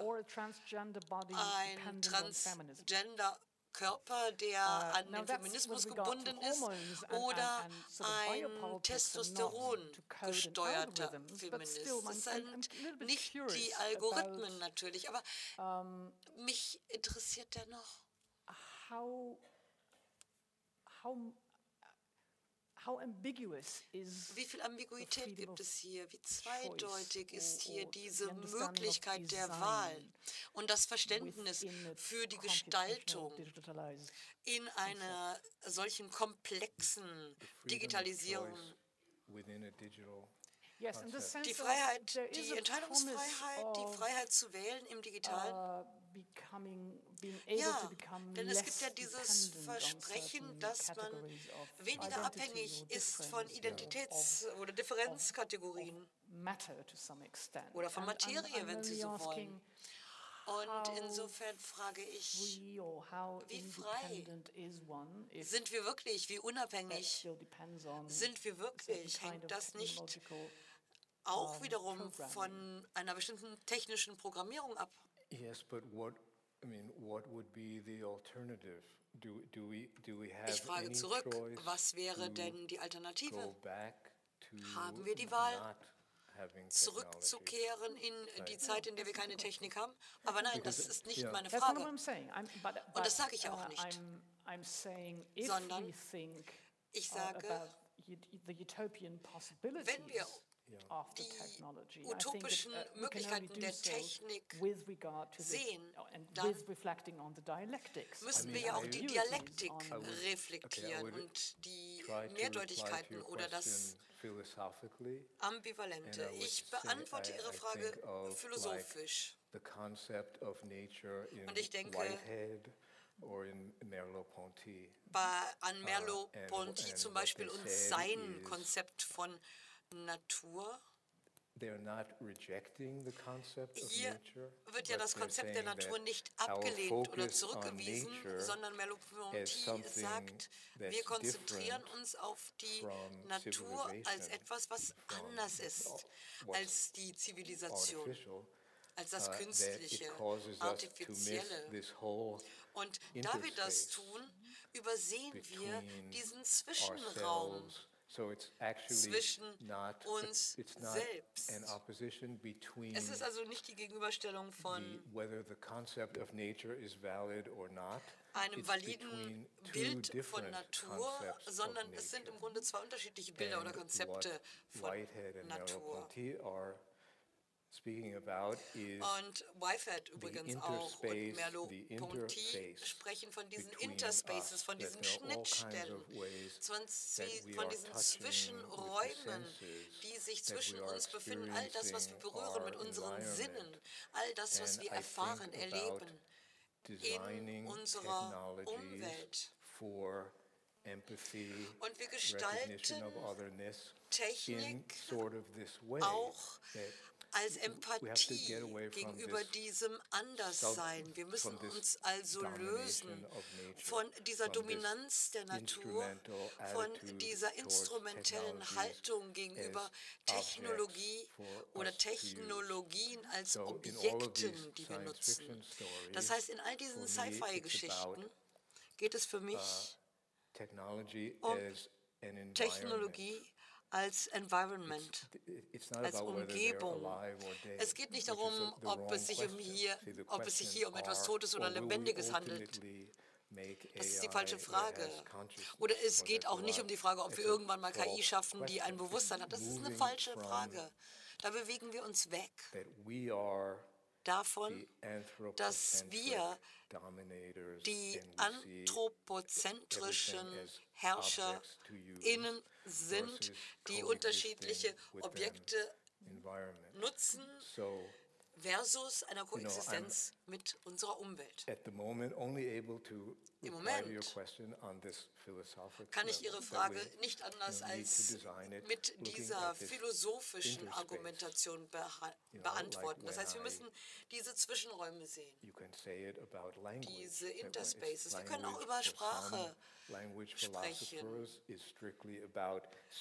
Sprache für Philosophen hat zu tun mit Sprechen und Hören. Aber für andere Philosophen ist Sprache auch etwas, was mit diesen Zwischenräumen zu tun hat. Also quasi eine physische Realität manifestiert. Uh, along those lines, uh, I'm really ja, interested in, in exactly Linie. what we're, Interessiert mich auch etwas anderes, was Sie angesprochen haben. Denn Sie haben ja gefragt, lassen sich Online-Plattformen gestalten, so dass sie Empathie fördern. Das heißt, dass ein Gefühl für dieses Anderssein, für diese Andersartigkeit, dieses Othering mit Blick auf Rasse oder Gender sich uh, manifestiert. Ich meine, würde das funktionieren? Wir haben ja unsere traditionelle Herangehensweise, unser traditionelles Denken mit Blick auf den anderen oder die andere als anders konstruieren. Othering kann hingehen und sagen, Identity ist keine bewusste Wahl, ist nichts Essentielles, ist letztendlich nur etwas, was ausdrückt, wie wir lieben. Social Experience uh, würde aber vielleicht äh, Sartre sagen in Beschreibung, also die soziale Erfahrung. Uh, letztendlich also hat uh, das auch mit dem zu tun, wie ich gesehen werde von anderen oder wahrgenommen werde von anderen. Also Frage, wie kann es sein im Zeitalter der Cyborgs oder im Zeitalter der Gestaltung von Plattformen dieser Art, dass wir andere Formen des Geschichtenerzählens entwickeln. Das ist ja das, was mich hier wirklich interessiert. Vielleicht können Sie etwas dazu sagen. Wie stellen Sie sich diese Plattformen vor? Wie denken Sie sich diese Art des Geschichtenerzählens? Für mich ist es ausgesprochen schwer, Ihnen hier ganz konkret zu antworten. Es ist ein Bereich, mit dem ich mich nach wie vor noch befasse. Ich recherchiere hier, wenn Sie so wollen. Ich hinterfrage. Ich halte das für sehr, sehr wichtig und spannend. Und wir sollten hier auch wirklich offen rangehen und uns näher genau mit diesen Aspekten auseinandersetzen. Wir kennen ja aus Deutschland dieses Stuttgarter Projekt ein Projekt der Universität, uh, da geht es um Sozialarbeit und da wird vom Staat sehr viel Geld reingebuttert, um eine Plattform zu schaffen für Menschen, die Opfer uh, sexueller Gewalt geworden sind. Ein wichtiges Thema in Deutschland, ein Thema, dem man sich in Deutschland auch stellt, mit uh, Blick auf digitale, virtuelle Plattformen, also Storytelling mit neuen Medien.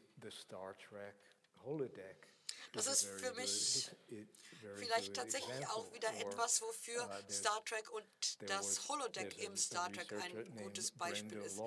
Brenda Laurel schrieb ein Buch über Computer als Theater beispielsweise. Geht in die gleiche Richtung. So I just can point to mhm. uh, ich kann also uh, nur darauf verweisen. Ein Beispiel. Und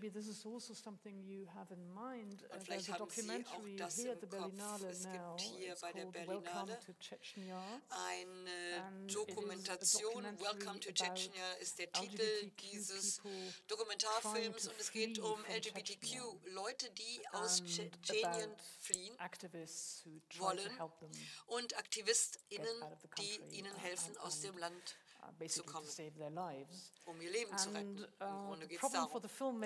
Und das Problem bei der Produktion des Films war natürlich, wie filme ich uh, die Leute, ohne ihre Identität zu verraten, ohne ihre Gesichter zu zeigen. Und er arbeitete technisch mit etwas, was auch Martin Scorsese genutzt hat für The Irishman, also diese Technologie, mit der eine Transformation, eine Verjüngung im Fall von The Irishman realisiert werden konnte, sodass uh, eben Gesichter älter oder jünger gemacht werden. Und dieser Filmemacher, der Welcome to uh, Chechnya machte, äh, Exile from Chechnya machte, also er hatte ähm, LGBTIQ-Leute im Film, hat aber dann die Gesichter von AktivistInnen aus anderen Teilen Europas genutzt und hat sie montiert auf die Tschetschenen und Tschetscheninnen in dem Film, um sie zu schützen. Und nur diejenigen, die es tatsächlich am Ende geschafft hatten, rauszukommen, also aus Tschetschenien wegzukommen und in Sicherheit zu sein, zeigten ihre wahren Gesichter. Wäre das vielleicht etwas, was eine Art Empathie in Ihrem Sinne schaffen könnte? Ich denke schon. Das klingt ja so, als hätte sich der Filmemacher auch Gedanken gemacht über die Ästhetik und die Form. Vielleicht sogar mehr noch über Ästhetik und Form als über das politische Bewusstsein, das hier eine Rolle spielt. Natürlich geht es uh, ihm darum, politisches Bewusstsein zu wecken über seinen Doc-Film. Und Doc-Filme sind ja Filme, die die Realität zeigen. Ja, er wollte sie aber also auch retten oder schützen. Also es ging ihm nicht nur um die Ästhetik. Er wollte sie schützen. Er wollte ihnen garantieren, ihnen garantieren, dass sie tatsächlich anonym bleiben könnten und dennoch im Film präsent sind. Ich glaube, wenn wir einen radikalen Ausdruck finden wollen und politisch effizient uns einsetzen wollen für Minderheiten, Menschen, die uh, sich gegen Gewalt und Krieg wehren müssen, dann brauchen wir ein bestimmtes Maß an Engagement und auch die intellektuelle Debatte auf einem Level wie zum Beispiel dem, auf dem sich Bertolt Brecht oder Antonin Artaud befunden haben im 20. Jahrhundert, die sich auch auseinandergesetzt haben mit der Ästhetik des Theaters und gefragt haben, wie sich die ästhetische Form des Theaters politisieren lässt, um Menschen zum Umdenken zu bewegen, um ein anderes Bewusstsein zu schaffen. Wir haben das gleiche Problem in der Kunst mit neuen Medien. New Media Art gibt es seit 30 Jahren ungefähr. Aber es gibt nur wenige Kunstwerke, die tatsächlich Eindruck hinterlassen haben. Warum? Weil die New Media KünstlerInnen in der Regel fest fasziniert sind von den technischen Möglichkeiten ihres Genres. Also sie wollen immer den nächsten Schritt machen, den nächsten technisch möglichen Schritt. Sie wollen immer weitergehen, was die Software angeht, was die Plattform angeht, was die Geräte angeht. Und das hat mit äh, politischer Ästhetik oder politischer Reflexion nichts zu tun. Im Grunde sorgt das dafür, dass man als Künstler in, von der Computerbranche geliebt wird, weil uh, diese natürlich die gleichen Ziele verfolgt, immer das nächste Neue. Und das ist natürlich das also Problem in der New Media Art. Und das ist natürlich auch das Problem mit einem politischen Bewusstsein, das man wecken möchte über eine uh, virtuelle Plattform. But we have to first just at least see Aber what the wir müssen natürlich is. auch sehen, wo die Herausforderungen And the challenge is, Und die Herausforderung you know, we have in all these things such a generation gap. Wir haben einen like Generationenbruch oder eine Generationenkluft, was diese Frage angeht, wie in der Literatur oder Kultur. Sie haben die Klassik und dann haben Sie die jungen Leute heute, die ganz viel wissen über digitale Technik, Online-Technik, aber nicht wirklich Zugang haben uh, zu diesen früheren literarischen oder kulturellen Werken oder zu den theoretischen Texten, zu den philosophischen Texten. We are all responsible Und wir sind alle dafür verantwortlich. Wir haben das alle zu verantworten, diese Generationenkluft. Insofern stellt sich hier zunächst einmal die Frage, wie folgt, wo sind die Herausforderungen? Und da genau sehe ich die Herausforderungen, die Schwierigkeiten. Und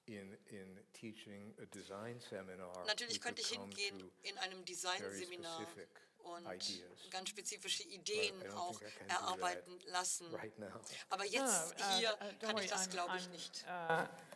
Uh, ich denke, wir hier alle sind sehr, sehr dankbar dafür, dass Sie das gesamte Spektrum der äh, Fragen hier angesprochen haben, der Fragen, die wir, die wir alle fragen müssen. Also konkrete Antworten, denke ich, müssen Sie gar nicht geben. Zum letzten Thema, zum letzten Fragenblock, der mich interessiert, gehört die Frage des Besitzes. Wer besitzt was?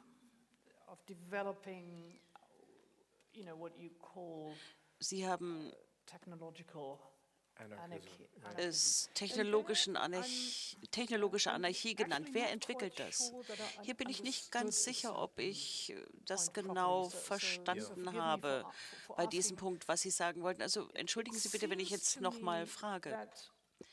Mir scheint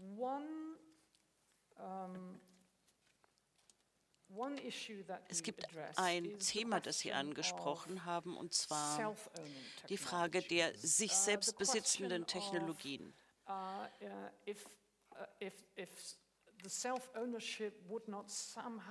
Sie haben darüber gesprochen, dass vielleicht dieses selbstbesitzende Konzept der Technologie uns hilft, menschliche Gier zu vermeiden.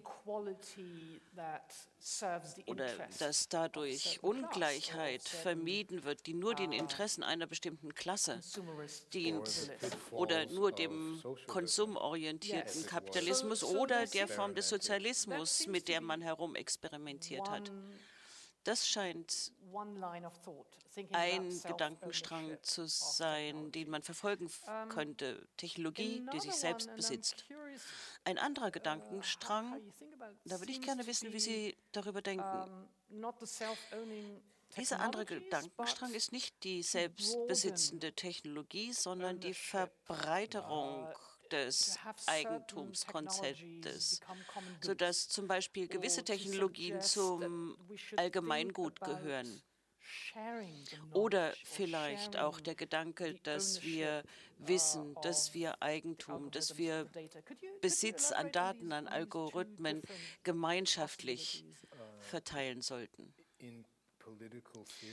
In der politischen Theorie oder ganz spezifisch bezogen auf die Frage der Daten, beides?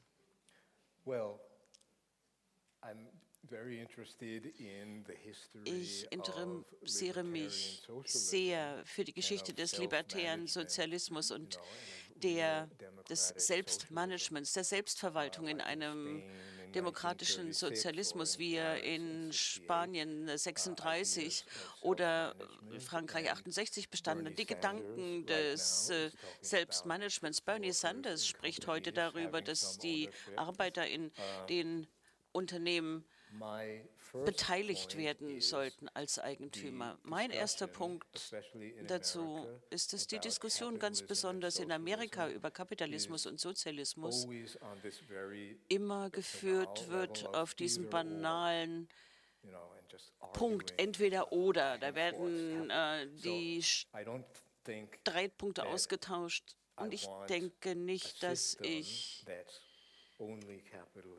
hier ein System gut wäre, das entweder nur sozialistisch oder nur kapitalistisch wäre. Auch das ist eine Frage des Designs. Als Modell können wir darüber nachdenken, dass es drei Dimensionen der Wirtschaft gibt. Und wir brauchen nicht nur eine gemischte Wirtschaft, wir brauchen auch mehr Demokratisierung, äh, Selbstverwaltung von unten nach oben herauf sich entwickelnd. Äh, also Besitz an den Produktionsmitteln, wie es die Marxisten sagen würden. Wissen Sie die Geschichte der Anarchie? Ich denke, die ist nicht abgeschlossen. Ich denke, die Anarchie, der Anarchismus sollte noch nicht komplett als äh, überlebt betrachtet werden. Ich bringe den wieder zum Leben mit diesem Gedanken des technologischen Anarchismus. Hier knüpfe ich an an die Denker der 60er Jahre, die äh, hier auch über die Gesellschaft nach der Knappheit gesprochen haben. Ich meine, mit der Technologien äh, können wir weniger arbeiten, da können wir auch Gedanken wie das Grundeinkommen weiterdenken. Der Selbstbesitz technologischer Spielerchen, das ist auch ein Thema für die Parodie in Science Fiction. Wenn Sie Philip K. Dix oder Cory Doctorow's Geschichten lesen. Das sind viele parodische Elemente drin. Man kommt zum Beispiel nicht aus der Wohnung raus, weil sie schulden ihrem intelligenten äh, Schlüssel oder ihrem Türknopf noch Geld. Äh, sie kriegen die Tür nicht auf, weil sie nicht bezahlt haben. Der besitzt sich selbst, der will Geld von ihnen. You know, I, I, so I say when you said I don't fully understand it, I would add I also, also don't. Als Sie gesagt haben, Sie verstehen diesen Punkt nicht ganz genau, da kann ich nur sagen, ich auch nicht ganz. Als ich äh, mein Buch geschrieben habe, äh, angefangen habe zu äh, schreiben, technologischer Anarchismus, da habe ich angefangen, äh, mich damit zu beschäftigen. Vielleicht verstehe ich es irgendwann vollkommen. Wissen Sie, es gibt ein großes Feld in den Geisteswissenschaften, das nennt sich Posthumanismus.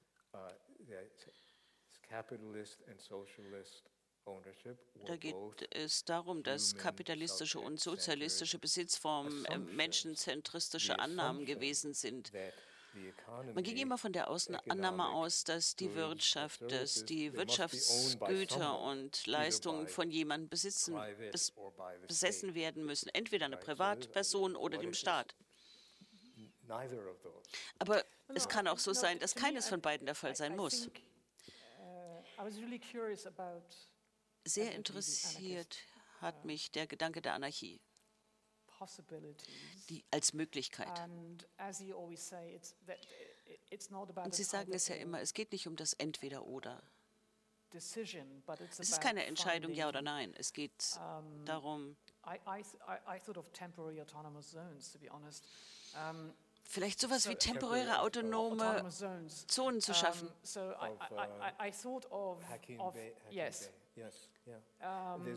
Ja, da gibt es eine erstaunliche Verbindung zwischen Hacking Day, temporären autonomen Zonen und einem Begriff aus der Blockchain, Decentralized Autonomous Organization, dezentralisierte autonome Organisation. Das ist ein Theorem, das da entwickelt wurde. Dann habe ich schon verstanden, was Sie gemeint haben.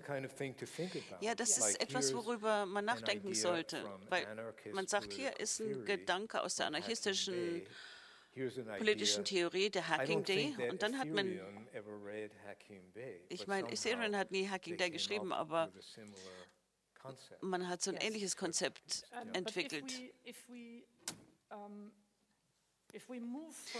Wenn wir jetzt mal Abkehr nehmen von der politischen Theorie und auf die technisch-praktischen Beispiele blicken, in Ihrem Text haben Sie ein Beispiel gegeben für autonome Technologie, diese selbstfahrenden Autos.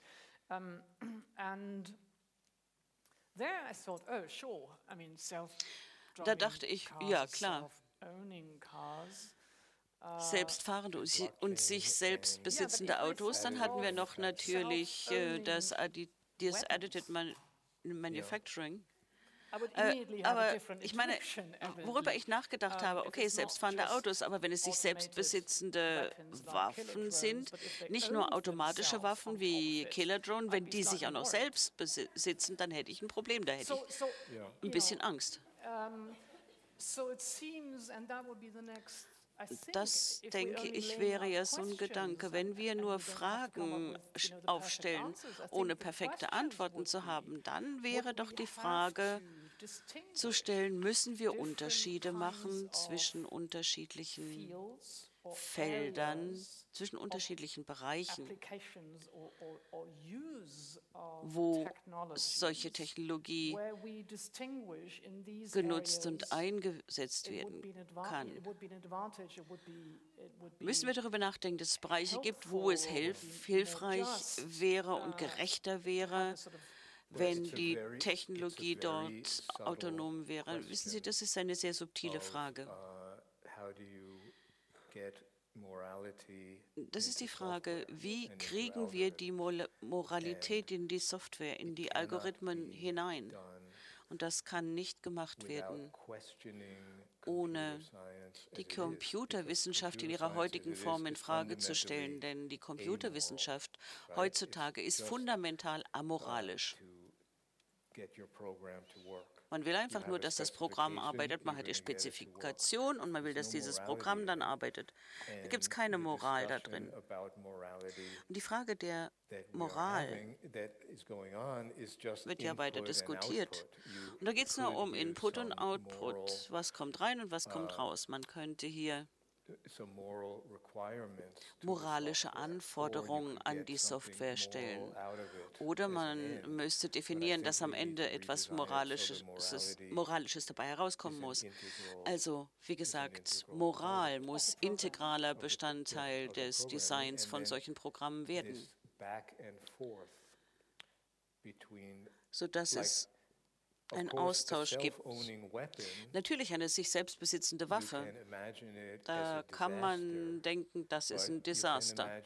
Man kann sich das aber auch so vorstellen, dass es vielleicht einen gewissen Nutzen hat. Alle diese verrückten Leute in Alabama, die jede Menge Waffen besitzen, wie der Typ in Nevada, der 500 Menschen umgebracht hat. Vielleicht wäre es so, wenn es eine Waffe gewesen wäre, die sich selbst besitzt, aber ethisch programmiert worden wäre, dann wäre äh, das vielleicht nicht passiert. Äh, nun, äh, an Waffen will ich lieber gar nicht denken. Ich bin schon Pazifistin. Aber es ist ein gutes Beispiel. sort of potentially progressive die andere potenziell progressive Frage des Besitzes ist die Frage der Dezentralisierung der Fertigung des 3D-Druckens.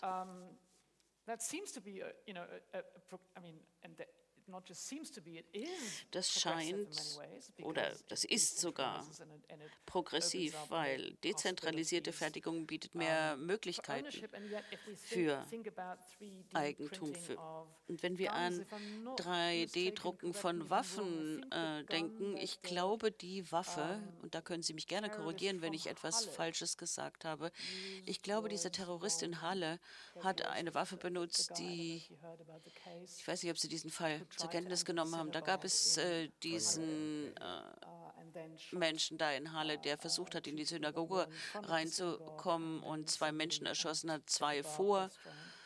Äh, der Synagoge und einen in einem Kebab-Restaurant. Und ich denke, seine Waffe, die er da benutzt hat für den Anschlag, war 3D gedruckt. Also dieses Risiko scheint ja auch da zu sein bei der Dezentralisierung der Fertigung. Ich benutze den Terminus Post-Capitalism, genutzt von Paul Mason und Brian Matsumi. Die 3D-Drucker sind ein Beispiel für mich für postkapitalistische Situationen. Das ist etwas Radikaleres als die konventionellen marxistischen Gedanken, die dem, dem Kapitalismus Widerstand zu leisten, weil Widerstand gegenüber dem äh, Kapitalismus ist eine Abstraktion, fühlt sich gut an, intellektuell, dass man sagt, ich bin dagegen. Aber radikaler ist es zu denken, wie wäre es denn mit einem Dialog zwischen den Argumenten zugunsten des Kapitalismus und den Argumenten gegen den Kapitalismus. Die 3D-Drucker sind einfach universelle Technologie des Computers, die zum Einsatz kommt, damit alles Mögliche gemacht werden kann von diesen universellen Maschinen. Das ist billiger. Die Kosten dafür, Unternehmer zu sein und etwas herzustellen, werden deutlich gesenkt. Man muss nicht erst mal Millionen von Euros haben, um ein Werk aufbauen zu können.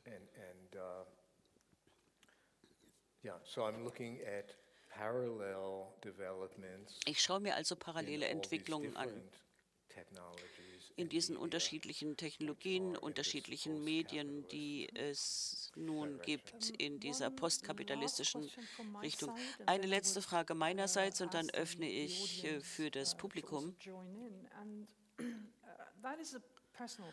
Und diese Frage ist eine persönliche. Wie ungewöhnlich sind Sie uh, in diesem ganzen Bereich der uh, Computerwissenschaften und dieser Gedanken zur Entwicklung der Digitalisierung, weil was Sie vorschlagen hier ist so transdisziplinär. Dazu gehört die politische Theorie, die soziologische Theorie, das Design und äh, auch das Computerwissen, die Computerwissenschaft als solche. Uh, Dass ich einfach neugierig bin zu fragen, wie viele Menschen Uh, wie Sie gibt es denn noch? Die hier etwas bewegen wollen, damit dieses ganze Gebiet eben mehr wird als Teil der kapitalistischen Konsumgesellschaft. Wie viele von mir gibt es noch? Ich, ich rede jetzt hier nicht über die Kopien, die wir heute besprochen haben, nicht so wie das Ei, das wir heute gesehen haben im Film. Äh, ja, wie viele Ichs habe ich denn noch produziert in meinem Keller? Wissen Sie, es gibt unterschiedliche Kulturen von Uh, Codern und Programmierern. Als ich Star Trek analysiert habe und als ich mir die Fangemeinschaft von Star Trek angesehen habe, sehen Sie einen Riesenunterschied zwischen den Star Trek äh, Trackers die Fangemeinschaft von Star Trek in Amerika und in Europa ist sehr unterschiedlich. Die amerikanischen Fans von Star Trek sind meistens Ingenieure, Programmierer, Wissenschaftler. Sie sind fasziniert von der Technologie von Star Trek und wollen das auch so real machen. Und deswegen haben wir Beaming und äh, Teleportieren als Realität schon vorliegen. Äh, man hat diesen Gedanken der, von Einstein, der Verflechtung der äh, Quanten genutzt. Es gibt Teleport, es gibt Beaming, es gibt dann andere Hollywood-Filme auch. Äh, wo es über interstellare Reisen geht, schneller als Lichtgeschwindigkeit. Das ist die Faszination. Selbst Handys heutzutage, man sagt, äh, ich meine, selbst unsere Handys heute sind abgeleitet von Star Trek. In den 60ern hatten die schon in der Hand diese Communicators. In Europa mögen die Fans eher die Geschichten von Star Trek. Die gucken nicht so stark auf die Technologie.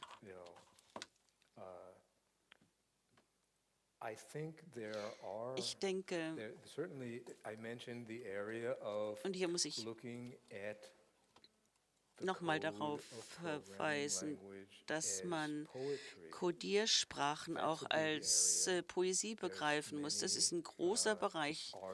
Da gibt es viele Künstler, die programmieren und die daran arbeiten. Es gibt äh, den gesamten Bereich der Poesie in der Programmierung, wenn Sie auf die Transmediale beispielsweise gehen. Da gibt es Foren, da gibt es Experten zu diesen Fragen, die sich austauschen. Die Frage der Poesie.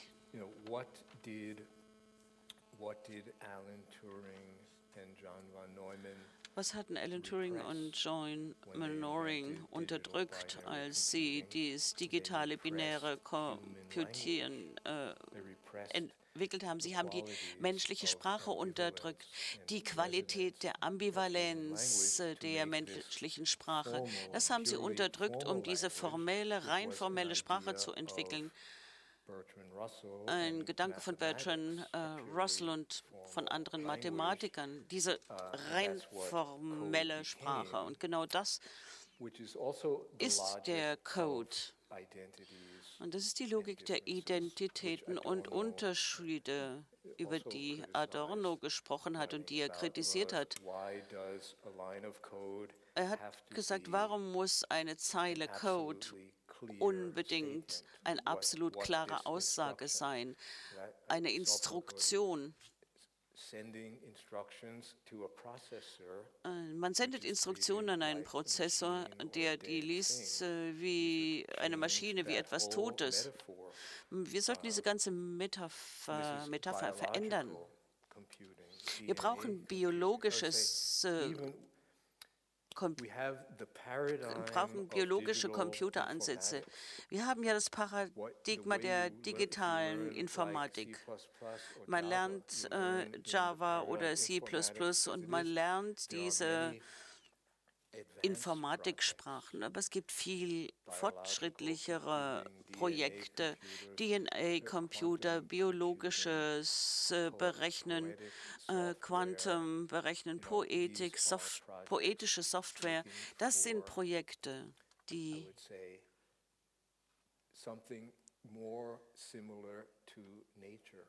eher versuchen, an die Natur näher heranzukommen, wenn man die Natur begreift als informatisches System. Und das ist etwas schon sehr Komplexes. Das kann ich jetzt äh, nicht im Einzelnen beleuchten, aber man kann ja sagen, ein lebender Organismus hat ja sein Gedächtnis irgendwo physisch gespeichert. Es gibt eine unsichtbare Übertragung zwischen dem DNA-Gedächtnis und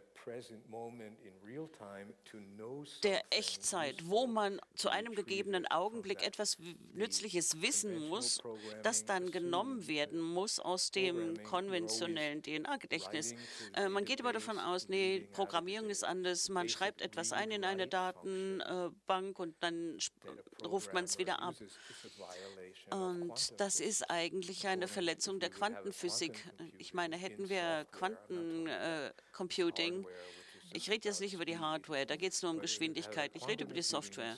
Hätten wir Quantum Computing, dann müssten wir umgehen mit der Frage, dass Datenschreiben und Lesen problematisch ist für die Integrität der Daten. Ich denke, da müssen wir eine einzelne, einen einzelnen Streitraum dazu haben. Aber was ich sagen kann, ist, ich bin nicht allein. Wir gehen in eine Richtung, wo Programmierer da sind, die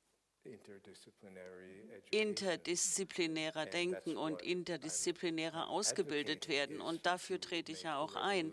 Ich denke, das ist notwendig. Wir brauchen eine Revolution in der Ausbildung der Programmierer.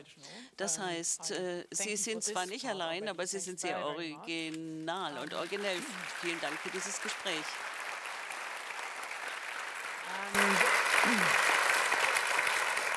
Äh, ganz, ganz herzlichen Dank an Sie alle. Ähm, ich freue mich sehr, wenn Sie Lust haben, dieser Streitraumreihe weiter zu folgen. Ähm, die Überschrift dieser Spielzeit ist immer noch Brave New Bodies, Brave New Humanity. Der nächste Streitraum ist am 8. März, immer wieder ein Sonntag um 12 Uhr. Und dort wird es gehen um künstliche Intelligenz und Pflege. Und die Frage, lässt sich die Menschlichkeit ersetzen? Am 8. März um 12 Uhr. Ich freue mich, wenn Sie dann dabei sind. Äh, ganz, ganz herzlichen Dank und einen schönen Sonntag wünsche ich Ihnen.